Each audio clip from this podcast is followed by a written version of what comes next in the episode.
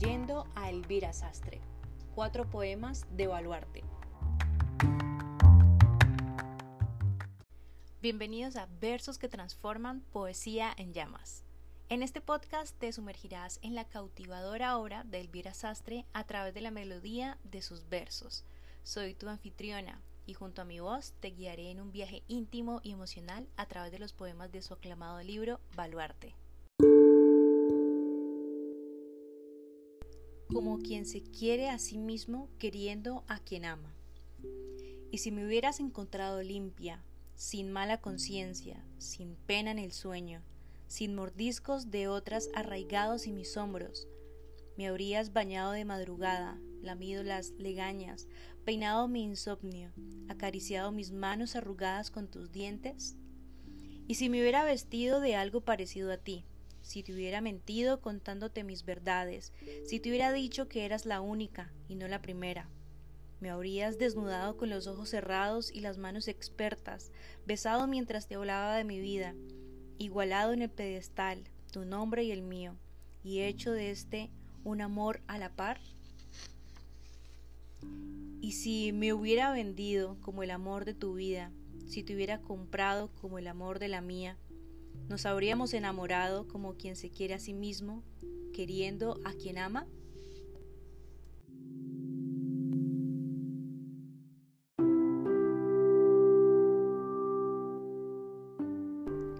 Pero eres tú, pero soy yo. Es como si bailaras al son de una canción que detesto, pero eres tú y te imagino tormenta. Es como si rezara a un Dios en el que no crees, pero soy yo y te arrodillas. Me arde en las manos este deseo de tocarte, se me han deshecho los dientes, muertos de pena, mi boca es un barrizal sin tu saliva. Me duele el pecho por tenerte tan lejos dentro de mi costado. Me estoy enterrando en la zanja que nos separa y creo que quiero seguir viva. Sigo respirando. Y te pongo detrás para que me des impulso, lo cierto es, mi jodido amor, que mi futuro te sigue desvistiendo a dos manos, que dejo la ventana abierta para que olvides los portazos, que no sé si me pesan más las ojeras o el sueño, pero sigo tumbada al lado de tu hueco y me levanto tan dolorida. Mi bella muerte, que mi madre no deja de preguntarme quién me duele y no me entiende cuando le señalo mi garganta, que necesito que me digas que no te vas a ir nunca mientras te vas, que necesito que me digas que te vas para siempre mientras te quedas.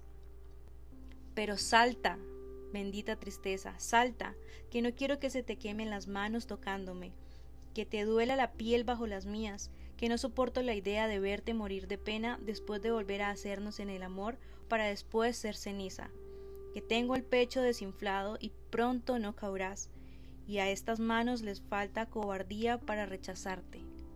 Salta, que llevo tus alas por bandera desde el primer día. Mentirme era tan verdadero cuando conseguía convencerte. Te quiero tanto que quiero terminarte.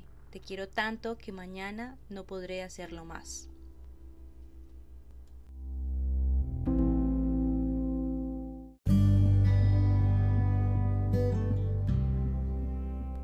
Lugar, casa, hogar.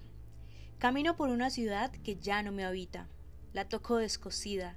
Le salen hormigas de los ladrillos de las paredes.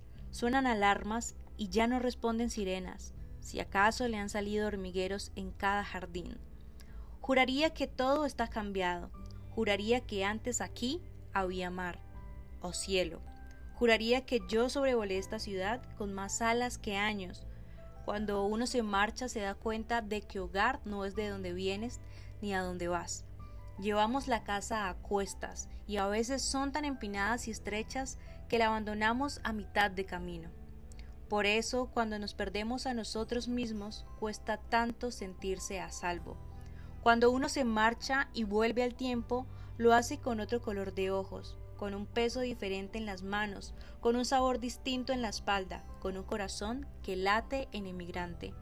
Cuando uno se marcha y regresa, se encuentra con un lugar maquillado y extraño, una ciudad puesta en gala para otros, como esa chica a la que rechazamos y se vuelve de repente un ser precioso y no apto para nosotros. La relación entre un emigrante voluntario y su ciudad de origen es como la de una pareja que creció junta y quiso amarse toda la vida para abandonarse después. Los residuos de un amor que se presentaba eterno y de una ruptura que se declaró inevitable. Ni todos los lugares de los que uno se va se pausan, ni todas las personas que uno abandona se quedan. Pero a ti podría decirte que haré de cualquier lugar que lama tus huellas tu hogar.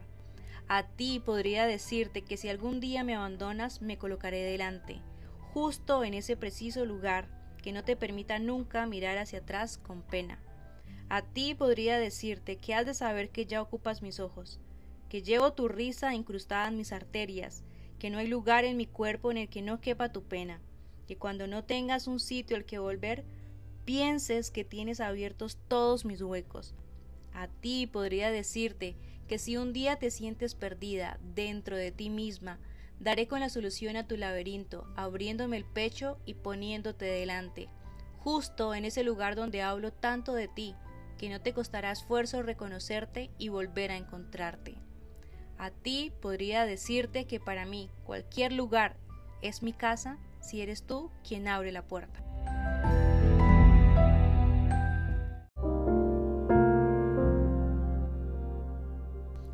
Solo conmigo, sola contra mí. Los ruidos de mi cabeza no me dejan dormir y apenas recuerdo la última vez que desperté. Pero es imperturbable el silencio de la soledad con uno mismo, son irrompibles los diques de la sinrazón. Y yo estoy solo conmigo, pero sola contra mí. Acabo muerta cada vez que me enfrento a mis fantasmas, y este no saber si me vencen luchando o si me dejo ganar por cansancio derrota cualquier amago de abandono. Preferiría ver la cara a mi miedo. Es mil veces peor vivir con el temor a encontrarla. Son inútiles mis trampas, Combatir el miedo a caer no se hace luchando desde el suelo. Pero ¿cómo me voy a levantar si la mano que se muestra tendida es la misma que me retiene? ¿Quién me tiende? ¿Y quién me tiene? ¿Quién me entiende? El mundo es un engaño para quien no sabe jugar, y yo solo confío en los confiados, porque son los únicos que no creen en la mentira, porque ni yo lo hago. No envidio a quien no tiene motivos para llorar, Agradezco a la nube que se vació sobre mi cara esta pena pausada. Sé ver el gris del arco iris, igual que sé poner color a las pesadillas, pero aún no sé cómo cerrarme los ojos. Me anestesia todo lo que duele, y eso es algo que nunca comprenderé. Pero he suspirado agua por los ojos viendo el mar, y creo que lo entiendo. Solo me valoro en otras bocas, me canso de los espejos y de las orgías de palabras vacías. Olvido todo lo que no fue capaz de romperme y reconstruirme en un mismo golpe. Empatizo con todo aquel que acumula bocetos incompletos, porque mi vida también fue una mancha negra en un lienzo blanco. Pero entonces alguien me llevó a un museo y me llamó arte. Quizá solo se trata de encontrar a quien te sigue mirando cuando tú cierras los ojos. Y escribo, escribo, escribo, Escribo para que mis ruidos no me cieguen. Escribo, escribo, escribo. Escribo para dar al silencio una excusa. Escribo, escribo, escribo. Escribo para repetirme que todo está vivo. Escribo, escribo, escribo. Escribo para enseñarme todo lo que desconozco de mí misma, todo lo que no quiero terminar de conocer. Escribo, escribo, escribo. Escribo para que el día que no me mires no quieras marcharte, para que el día que quieras irte lo hagas sin dudar. Escribo, escribo, escribo. Escribo porque la música es suficiente y yo soy persona de excesos. Escribo, escribo, escribo, para nunca saciar este hambre de todo que se vacía con nada. Escribo, escribo, escribo. No dejo de escribir. No quiero morir y es que aquí dentro solo late un pensamiento. ¿Qué será de mí cuando descubra que las palabras también son mentira?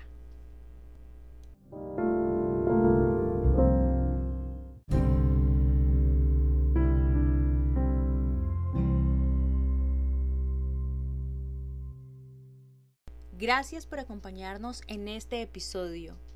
Recuerda que la poesía tiene el poder de despertar emociones, de conectarnos con nuestro ser más profundo y de hacernos reflexionar sobre la belleza de la vida. Te invito a seguir explorando la obra de Elvira Sastre y a seguir nutriéndote de la poesía que nos rodea. Nos vemos en el próximo episodio.